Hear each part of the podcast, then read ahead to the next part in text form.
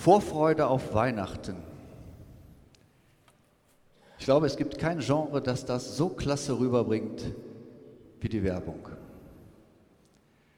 Und äh, zum Einstieg möchte ich euch noch einmal teilhaben lassen an einem der bekanntesten Werbeclips dieses vorweihnachtlichen, ja, dieser vorweihnachtlichen Zeit. Hallo Papa, ich bin's. Ich wollte nur kurz anrufen und dir Bescheid geben. Wir werden es Weihnachten dieses Jahr wieder nicht schaffen. Wir versuchen es nächstes Jahr und dann klappt es ganz bestimmt. Fröhliche Weihnachten, Papa. Bis bald. Fröhliche Weihnachten, Opa.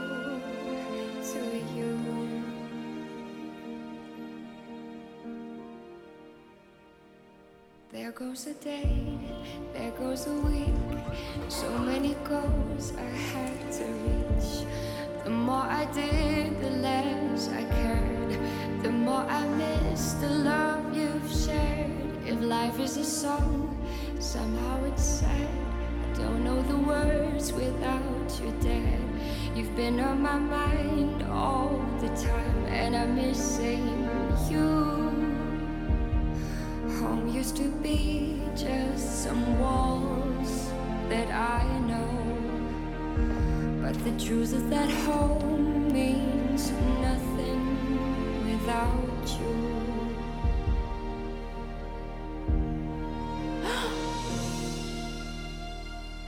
Wie hätte ich euch denn sonst alle zusammenbringen sollen? Hm?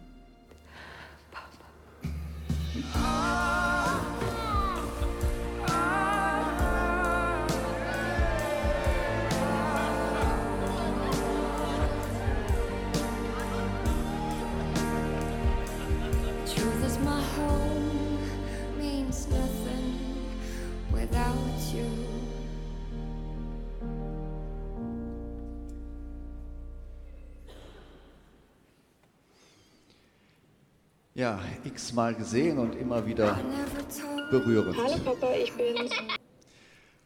Und trotzdem bin ich immer wieder hin und her gerissen, ob ich mich nicht aufregen soll über diese Oberflächlichkeit. Ist ein bisschen zu laut, finde ich, oder? Über die Oberflächlichkeit und die Pietätlosigkeit in diesem Spot. Aber eigentlich macht er ja nichts anderes als das, was Werbung immer macht. Er benetzt, setzt auf auf unseren Sehnsüchten und unseren Hoffnungen. Der Sehnsucht, nicht alleine zu sein, nicht vergessen zu werden. Dazu zu gehören zu einem Freundeskreis, zu einer Familie. Geborgenheit zu erfahren, Gemeinschaft zu erfahren. Zu lieben und geliebt zu werden, zu lachen, zu erzählen, berührt zu werden und andere zu berühren. Einfach Leben miteinander teilen. Und was gibt es für ein schöneres Bild dafür, wie das Schlussbild dieses Clips, die Tafel, wo wir Menschen zusammenkommen und miteinander essen und erzählen. 40 Millionen Aufrufe, über 40 Millionen Aufrufe sagen, dass diese, dieser Clip unsere Sehnsüchte trifft, dass unsere Hoffnungen geteilt werden in diesem Clip, nicht nur im Sinne von Facebook. Klar, kann man da vieles kritisch sehen. Man kann sagen, hier werden unsere Emotionen missbraucht, um das Image einer Marke aufzupolieren oder hier wird, äh, werden die Emotionen eingesetzt und es wird suggeriert, dass wir die Sehnsüchte erfüllen können, indem wir konsumieren. Klar wissen wir alle, dass das ganz seltene, ganz kostbare Momente sind, in denen so etwas gelingt und dass Familienkonstellationen meistens wesentlich komplizierter sind, als sich das in einem so Hollywood-reifen 1 Minuten 46 Clip darstellen lässt. Und dennoch glaube ich, dass dieser Clip unsere Lebensrealität am Ende des Jahres 2017 hervorragend einfängt. Ganz viele Menschen sind gestresst und es gehört zum guten Ton, gestresst zu sein. Wir sind eingespannt und laufen permanent mit diesem schlechten Gewissen herum, für die wichtig, wirklich wichtigen Beziehungen in unserem Leben zu wenig Zeit zu haben, dass wir unsere Prioritäten irgendwie falsch setzen, dass das Wesentliche im Leben immer zu kurz kommt. Und dann kommt so ein solcher Spot mit dem bezeichnenden Titel Heimkommen und er verspricht uns, dass es ein Heimkommen zu diesem guten Leben geben könnte und spricht genau unsere Sehnsucht an, dahin zurückzukommen. Ja, Wie kommen wir dahin? Wie kommen wir dieser Sehnsucht, dieser Hoffnung näher? Ich glaube, dass tatsächlich alle Religionen einen Weg zu diesem guten Leben haben. Und wir als Christen und Christinnen, wir folgen der Vision des guten Lebens auf den Spuren Jesu Christi. Und für uns gibt es einen entscheidenden Punkt in der ganzen Weltgeschichte. Und das ist der Augenblick, an dem Jesus von Nazareth aufgetreten ist. Nur zwei Evangelisten schreiben von der Geburt Jesu, dem Fest, was wir jetzt bald feiern, aber alle vier berichten uns von seinem ersten öffentlichen Auftreten und von demjenigen, der ihm vorangegangen ist und der ihn angekündigt hat, Johannes den Täufer. Und ich möchte euch einfach mal vorlesen, wie das bei Lukas klingt, als der in seinem Evangelium im dritten Kapitel davon schreibt.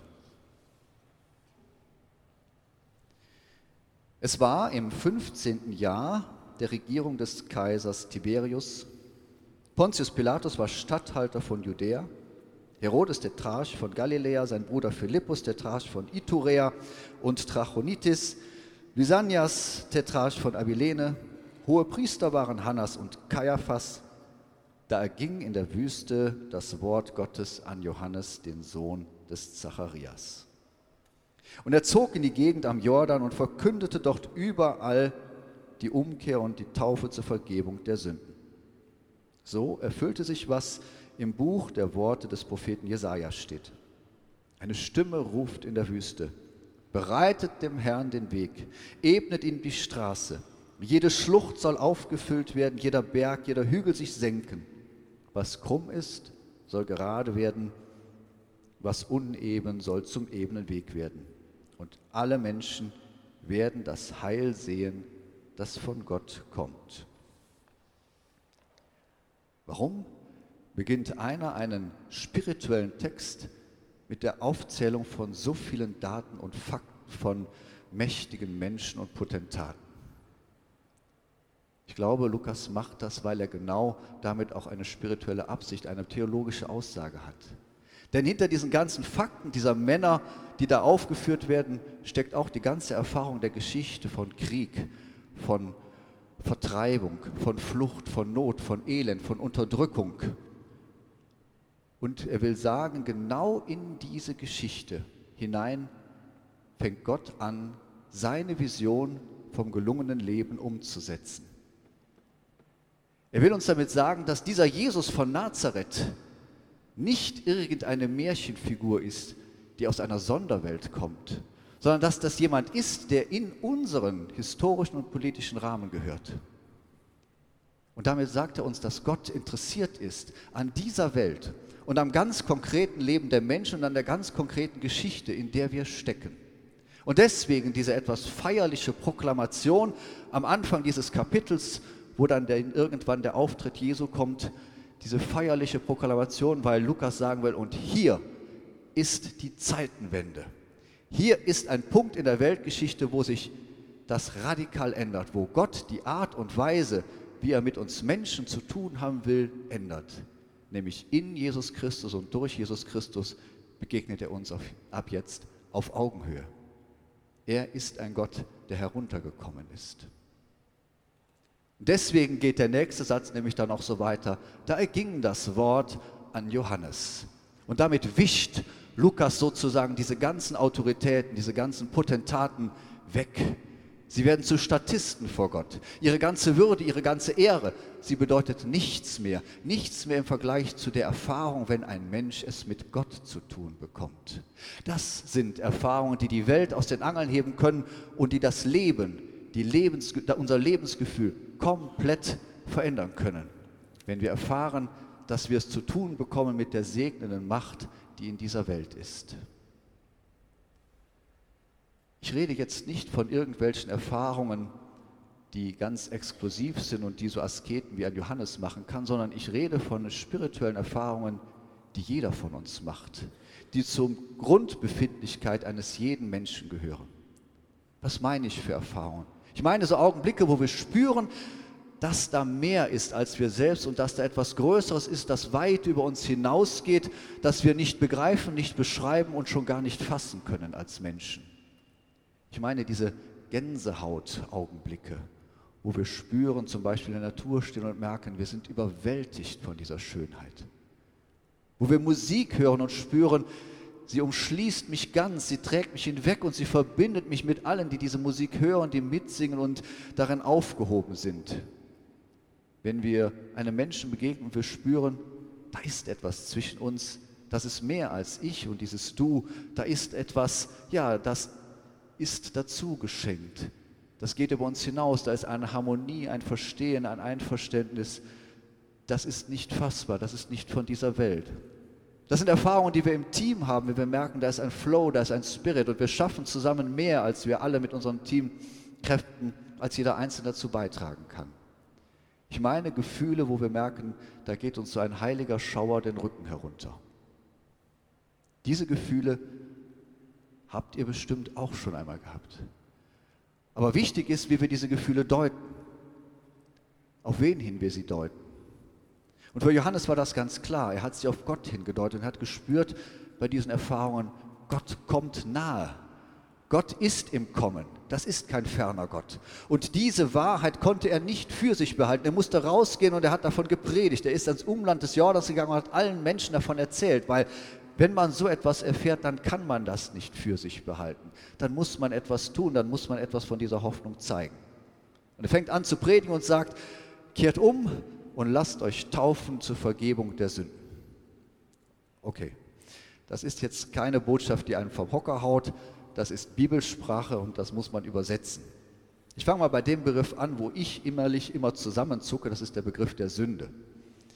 Und äh, ich kann mir komme besser mit diesem Begriff klar, seitdem ich mir immer wieder klar mache, dass dieses Wort Sünde von Sondern kommt und dass das Absondern damit gemeint ist, dass sich distanzieren, dass sich vom Leib halten. Und hier ganz konkret, dass sich vom Leib halten Gottes. Und das kann auch heißen, dass ich sage, dieser Gott, der soll mir in meinem Leben nicht zu nahe kommen. Der ist etwas für die Kirche, für die Bibel, für Sonntags, für religiöse Sonderwelten für Momente, wo ich mich darauf vorbereite, wo ich dann auch vielleicht bereit bin, Gott zu begegnen. Aber genau das meint Johannes eben nicht. Gott ist anders. Und deswegen redet er von Umkehr. Und wenn Johannes hier von Umkehr redet, dann heißt das, dass ich mich einverstanden damit fühle, dass Gott mit meinem Leben, so wie es ist, zu tun hat. Dass er darin vorkommt, dass ich ihm dort begegne. Wenn wir uns das bewusst machen und das einmal durchbuchstabieren auf unseren Alltag, also ich denke jetzt so an diese Situation, morgens klingelt der Wecker und es ist viel zu früh und ich mag gar nicht. Von der Situation am Frühstück, wo alles schon ganz hektisch ist und ich denke, oh, dieser Tag könnte doch mal anders anfangen und an das muss noch gedacht werden und dieses muss noch geregelt werden. An Situationen bei der Arbeit, wo unliebsame Arbeit wir vor uns herschieben, wo wir unbequeme Kollegen oder Kunden haben, oder wenn wir merken, dass wir mit unserer Familienlogistik wieder völlig aus der Bahn laufen und alles nicht geregelt kriegen und denken, oh Gott, was bin ich bloß für ein Vater? Und abends dann platt ins Bett fallen. Ja, so sind die Tage und in diesem Leben kommt Gott vor. In diesem Leben haben wir es mit der großen segnenden Kraft in dieser Welt zu tun. Und wenn wir das an uns heranlassen, dann können wir einen ganz neuen Blick auf unser Leben bekommen dann kann sich etwas anbahnen, das Lukas dann nur noch mit den Worten dieser großen Vision von Jesaja beschreiben kann. Ebnet dem Herrn einen Weg in der Wüste, füllt die Schluchten auf, tragt die Berge und die Hügel ab. Das Krumme werde gerade, es werde eine ebene Bahn, damit Gott kommen kann und damit alle, alle von Gottes Vision vom guten Leben etwas erfahren können. Ich glaube, wenn wir das zulassen, wenn wir das annehmen, dass Gott uns so nahe kommen können, dann kann das Kraft freisetzen, Fantasie freisetzen, Kreativität und auch die Geduld, immer wieder hinzuschauen und auszuhalten und zu merken, ja, da ändert sich was in diesem Leben, in dieser Welt. Dann haben wir vielleicht die Kraft, Gräben zu schließen in unserem Leben, in dieser Welt, in unserer Gesellschaft. Dann haben wir vielleicht die Kraft, die Barrieren, die wir aufgebaut haben, die uns voneinander trennen, die uns einschließen, abzutragen. Dann kann wirklich Advent kommen. Das ist dann Advent, wenn Gott so in unserem Leben ankommt. In meinem Leben, in deinem Leben, in unser aller Leben. Advent ist deswegen nicht eine Zeit. Das ist mir viel zu statisch. Advent ist eine Hoffnungsbewegung, eine Hoffnungsbewegung für diese Welt. Advent ist nichts für stille, besinnliche Stunden.